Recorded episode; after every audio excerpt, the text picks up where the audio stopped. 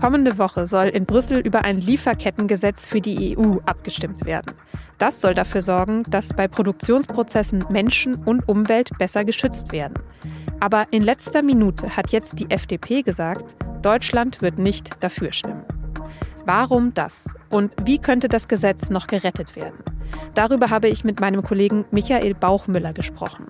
Er sagt, wenn Deutschland das durchzieht, könnte die jahrelange Arbeit an diesem wichtigen Gesetz vergebens gewesen sein.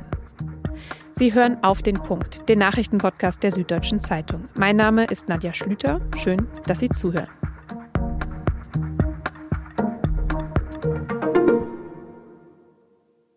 Der Begriff Lieferkettengesetz ist ja eher abstrakt. Um sich klarzumachen, wie konkret er mit Menschenleben zu tun hat, helfen Erinnerungen an Szenen aus dem Jahr 2013 aus Dhaka, der Hauptstadt von Bangladesch, wo damals die Textilfabrik Rana Plaza eingestürzt ist. Auf Nachrichtenbildern von damals sieht man zum Beispiel, wie Männer einen Sack aus einem riesigen Trümmerberg ziehen. In dem Sack ist eine Leiche und die umstehenden Menschen schreien und weinen. Als die acht Stockwerke damals einfach in sich zusammengebrochen sind, sind dabei mehr als 1100 Menschen gestorben und mehr als 2400 wurden verletzt. Sie haben in dem maroden Gebäude Klamotten genäht, für Firmen wie Primark, Kick oder C&A, um nur ein paar zu nennen. Und man kann sich da schon fragen, musste wirklich erst dieses riesige Unglück passieren, damit mehr über die Arbeitsbedingungen für Menschen im globalen Süden gesprochen wird? Also für Menschen, die für uns nähen, schrauben oder nach Rohstoffen graben.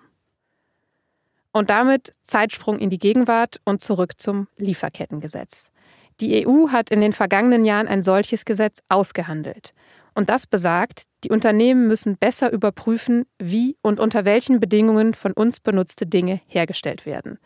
Wenn irgendwo in der Lieferkette gegen Menschenrechte oder Umweltauflagen verstoßen wird, sollen die Unternehmen dafür zur Rechenschaft gezogen werden können.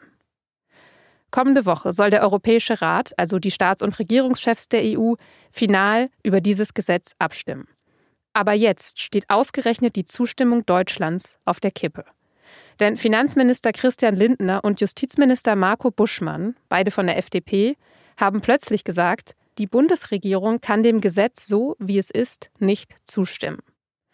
Wieso blockiert die FDP jetzt? Was stört sie an dem Gesetz? Und wie könnte es doch noch gerettet werden? Darüber habe ich mit Michael Bauchmüller gesprochen. Er berichtet für die SZ über alles rund um Nachhaltigkeit. Michael, mal ganz provokant gefragt, ist der FDP die Wirtschaft wichtiger als Menschenrechte? Also auf jeden Fall ist hier die Wirtschaft offensichtlich sehr wichtig, denn anders ist nicht zu erklären, dass sie sich jetzt ähm, gegen dieses Lieferkettengesetz stellt, das ja eigentlich schon fertig verhandelt war. Ich würde annehmen, dass der FDP auch immer noch Menschenrechte sehr wichtig sind, aber sie sieht das oder die Partei sieht das vor allem in der Güterabwägung und sie hält das Verfahren, das sich die Europäer ausgedacht haben, Klammer auf, unter Mitwirkung der Bundesregierung, Klammer zu, sie hält dieses Verfahren für zu bürokratisch und möchte das nochmal anders gestalten. Mhm. Zur konkreten Kritik der FDP kommen wir dann gleich noch. Ich würde aber gerne erstmal aus deiner Sicht wissen, für wie sinnvoll du das EU-Lieferkettengesetz hältst, wie es bisher verhandelt wurde. Also erstmal halte ich es für sehr sinnvoll, dass die Europäer gemeinsam sich überlegen, wie sie mit den Lieferketten umgehen. Also es ist sinnvoll, das für alle europäischen Unternehmen einheitlich zu regeln und damit auch keinen Wettbewerbsvorteil sozusagen für diejenigen entstehen zu lassen, die jetzt zufälligerweise keine solche Regeln haben. Und dass man überhaupt so ein Lieferkettengesetz macht, dass man also Unternehmen dazu verpflichtet, auch mal zu schauen, wie agieren eigentlich meine Zulieferer? Was machen die mit Menschenrechten? Welche Arbeitsrechte haben die Beschäftigten? Gibt es möglicherweise Verstöße gegen Umweltschutzauflagen? Dass also Unternehmen da tatsächlich ihre Lieferkette runtergehen sollen und von jedem äh, eine Zusicherung verlangen, äh, bei mir ist alles in Ordnung. Das ist ähm, goldrichtig. Jetzt gibt es ja in Deutschland schon ein eigenes, ein nationales Lieferkettengesetz. Das gilt seit 2023. Und Buschmann und Lindner sagen jetzt, das ist eben einer der Kritikpunkte der FDP, das EU-Gesetz geht über dieses deutsche Gesetz hinaus und das finden wir nicht gut. Inwiefern geht es denn darüber hinaus? Also es geht insofern darüber hinaus, als es vermutlich mehr Unternehmen umfassen wird als das deutsche Gesetz. Wie viele das am Ende mehr sein werden als nach der deutschen Vorgabe, das wird man erst sehen, wenn es wirklich angewandt wird. Aber also es ist schon davon auszugehen, dass es mehr Unternehmen sind. Allerdings, es gibt eben auch viele Mittelständler, die nicht ganz so groß sind und trotzdem viele Subunternehmen beschäftigen, in deren Lieferkette möglicherweise eben doch es zu Menschenrechtsverstößen oder, oder äh, Umwelt Verstößen kommt. Und ja, warum sollte man nicht die auch verpflichten, da nochmal genauer hinzusehen? Jetzt hast du die Mittelständler angesprochen und die FDP ist darauf eben eingegangen. Und die haben ja gesagt, für solche Unternehmen ist ein solches Lieferkettengesetz einfach zu viel Bürokratie und es ist auch existenzgefährdend, wenn die irgendwie belangt werden könnten für eben Verstöße in der Lieferkette. Was ist da dran? Also wie, wie gefährlich ist das für solche Unternehmen? Also Unternehmen mögen nie zusätzliche Bürokratie. Aber man muss eben auch bedenken, es ist vor allem ein einmaliger Aufwand für die Unternehmen, weil sie eben einmal wirklich alle abklopfen müssen, die ihnen Dinge zuliefern, einmal von ihren Zulieferern Zusicherungen verlangen. Bei uns ist alles in Ordnung. Ähm, bei uns werden Arbeitsrechte eingehalten. Wir ruinieren nicht die Umwelt etc. Und wenn sie diese Zusicherungen einmal haben, dann müssen sie eigentlich auch keine Sorge haben, dass sie mit Bußgeldern belangt werden. Jetzt gibt es natürlich in der Ampelkoalition die Bestrebung, dass die Bundesregierung am Ende eben doch zustimmt, diesem EU-Lieferkettengesetz. Und deswegen hat Arbeitsminister Hubertus Heil jetzt Vorschläge gemacht, um, wie er sagt, Brücken zu bauen für die FDP. Wie sehen diese Brücken denn aus? Also die Hauptbrücke soll sein, dass man diese sehr aufwendigen Prozesse, die es bisher schon gibt mit dem äh, deutschen Lieferketten-Sorgfaltsgesetz, dass man versucht, da zu verschlanken und Bürokratie abzubauen. Ob das reichen wird, also wenn man den Brief der beiden Minister, der beiden FDP-Minister gelesen hat, dann wird man merken, das ist sehr, sehr grundsätzliche Kritik. Die haben auf sechs Seiten dargelegt, was sie alles nicht gut finden. Und also es ist schwer vorstellbar, dass sie sich wegen dieses Kompromissvorschlages aus dem Hause Heil da noch eines Besseren besinnen werden. Leider. Mhm. Da gehen wir jetzt mal von der deutschen eben auf die EU-Ebene. Wieso ist denn ein Ja von Deutschland im Europäischen Rat eigentlich so wichtig? Beziehungsweise könnte das Gesetz auch ohne Deutschland durchgehen und zustande kommen?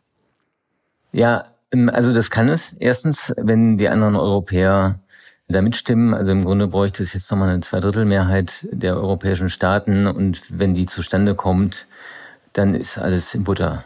Aber man muss nochmal einen Schritt zurücktreten. Also das ist ja ein sehr aufwendiges Verfahren, das äh, in Europa äh, durchlaufen wird, ehe solche Richtlinien stehen. Da hat die Kommission hat eine Meinung dazu, das Parlament hat eine Meinung und die Mitgliedstaaten haben sie auch.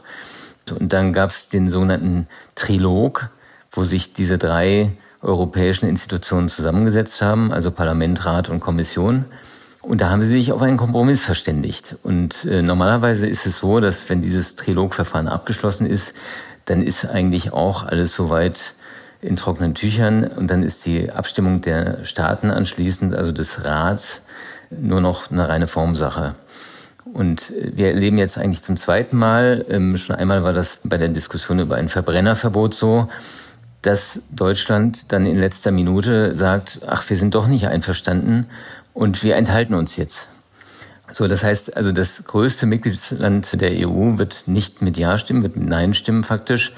Und äh, was zu befürchten ist, ist, dass eben andere europäische Staaten, also Italien gilt da als Kandidat, möglicherweise auch Ungarn und Slowakei, also vor allem auch Staaten mit eher rechten Regierungen, sich jetzt im Windschatten Deutschlands auch enthalten und damit eben die nötige Mehrheit für das neue Gesetz nicht zustande kommt. Also die Gefahr, dass wegen der deutschen Enthaltung letztendlich die Arbeit von zwei Jahren völlig vergebens war, die ist schon sehr real.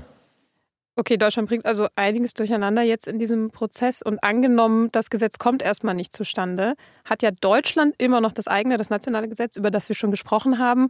Aber wie sieht es eigentlich im Rest der EU aus? Also wie viele andere EU-Staaten haben denn schon ein Lieferkettengesetz, sodass man vielleicht sagen könnte, okay, die Lieferketten sind sozusagen dadurch schon abgesichert, dass die Länder ihre eigenen Gesetze haben? Also viele solcher Gesetze gibt es nicht in Europa. Frankreich hat noch was Ähnliches und eben Deutschland. Und bei den anderen sieht es dann eher schon düster aus. Das würde bedeuten, dass eben erstmal mit vielen Unternehmen, viele europäische Unternehmen da keinerlei Verpflichtungen hätten. Und eigentlich, das ist ja jetzt für die deutsche Wirtschaft dann auch nicht so schön, sind damit deutsche Unternehmen härteren Regeln unterworfen als viele andere in Europa. Und da hätte man ja eigentlich jetzt schön auch mit so einer europäischen Richtlinie so ein gemeinsames europäisches Spielfeld herstellen können. Und ja, das wird vermutlich jetzt leider misslingen. Mhm. Das hätte der FDP ja eigentlich auch gefallen müssen. Jetzt sind wir mal gespannt, was nächste Woche bei der Abstimmung rauskommt. Vielen Dank fürs Gespräch, Michael. Sehr gerne, Nadja. Es hat lange gedauert, aber jetzt ist es doch passiert. Am Freitag hat der Bundestag den Haushalt für das laufende Jahr beschlossen. Er sieht Ausgaben in Höhe von 477 Milliarden Euro vor und eine Neuverschuldung von 39 Milliarden Euro.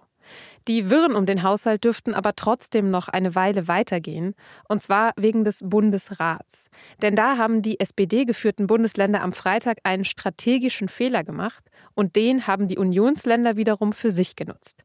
In der Konsequenz konnten mehrere geplante Sparmaßnahmen noch nicht vom Bundesrat verabschiedet werden. Betroffen ist unter anderem die schrittweise Abschaffung der Subventionen auf Agrardiesel. Und das bedeutet, die Bauern haben jetzt noch einmal Gelegenheit, gegen die Sparpläne zu protestieren. Für Kiffer und Gelegenheitskonsumenten war die Cannabis-Legalisierung eins der großen Versprechen der Ampelregierung. Jetzt haben SPD, FDP und Grüne Unstimmigkeiten darüber ausräumen können. Die Neuregelung soll, so die Vizefraktionschefs der Ampelparteien, ein echter Meilenstein für die moderne Drogenpolitik sein. Konsumenten würden entkriminalisiert und der Schwarzmarkt bekämpft. Und es gibt ein konkretes Datum. Das Gesetz könnte zum 1. April in Kraft treten. Ab da sollen der Eigenanbau und der Besitz bestimmter Mengen Cannabis für Volljährige erlaubt sein. Vorher muss das Gesetz aber noch durch den Bundestag.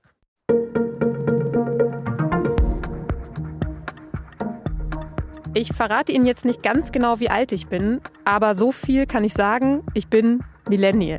Und damit mittlerweile schon irgendwie alt. Denn viele meiner Kollegen und Kolleginnen gehören mittlerweile zur nächsten Arbeitnehmergeneration, der Gen Z. Und um die besser zu verstehen, empfehle ich Ihnen den Wirtschaftsteil der SZ am Wochenende. Der ist nämlich den jungen Arbeitnehmerinnen und Arbeitnehmern gewidmet, also unter anderem der Frage, wie sie ticken und mit wem sie am wenigsten klarkommen. Spoiler, es sind nicht die Millennials, sondern die Babyboomer. Demnach habe ich also Glück gehabt.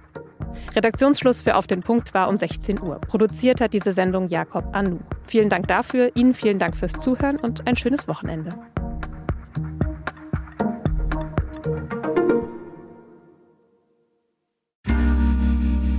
Werbung. Hi, ich bin Patrick Bauer, Reporter beim Magazin der Süddeutschen Zeitung. Und gemeinsam mit meiner Kollegin Eva Hoffmann habe ich an einer unglaublichen Geschichte recherchiert. Tom und Jana denken, sie ziehen mit ihrem kleinen Kind zu einer liebevollen Gemeinschaft. Aber sie landen in einer Gruppe, in der Menschen manipuliert und psychisch und physisch fertig gemacht werden. Wie schafft es die Familie da wieder raus? Im Schattenkloster. Chronik einer Gehirnwäsche ist ein SZ Plus Podcast in Zusammenarbeit mit Audible. Jetzt auf sz.de slash Schattenkloster.